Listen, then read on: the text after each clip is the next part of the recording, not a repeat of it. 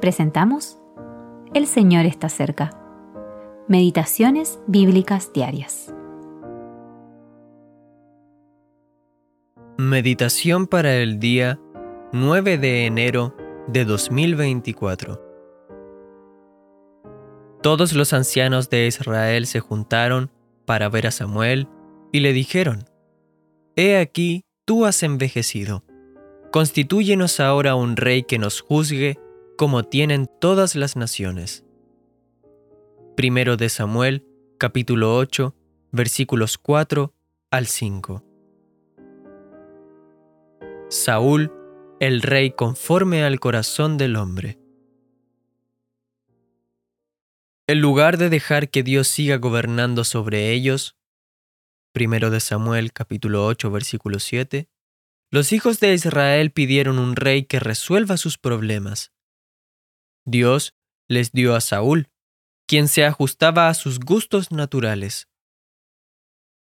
Sorprendentemente lo primero que sabemos de él es que estaba buscando los asnos perdidos de su padre. Primero de Samuel capítulo 9 versículos 1 al 3. Mientras que David, el rey conforme al corazón de Dios, estaba al cuidado de las ovejas de su padre. Primero de Samuel capítulo 16 versículo 11. De hecho, Saúl no pudo hallar los asnos que se habían perdido, aunque eventualmente fueron encontrados. Primero de Samuel capítulo 9 versículo 20.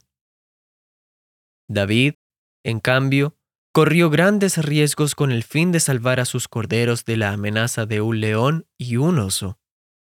Primero de Samuel capítulo 17 versículo 37.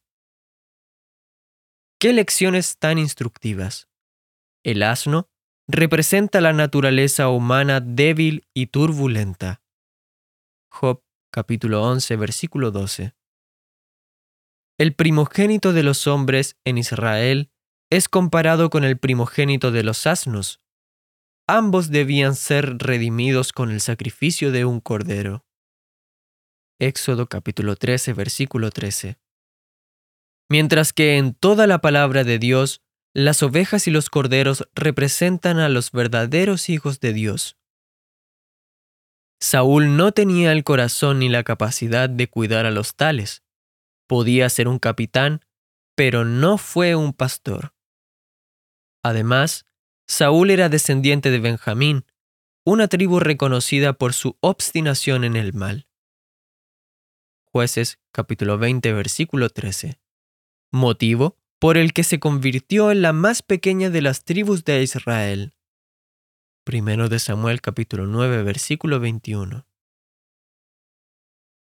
Saúl significa pedido, pues fue la respuesta a la demanda carnal del pueblo. Por lo tanto, representa simbólicamente a la carne. Sin embargo, ¿era Saúl realmente apto y capaz de frenar la maldad impetuosa de un pueblo rebelde? La historia de Saúl nos recuerda que la carne nunca podrá acabar con la carne. ¿Hemos aprendido esto en las dificultades de la iglesia? Lo que nuestros esfuerzos carnales solo pueden agravar, el Espíritu Santo, con su poder y gracia, puede eliminarlo por completo. ¿Cuántas veces esta ha sido la experiencia en la historia de la Iglesia de Dios en la tierra? Simon Atwood.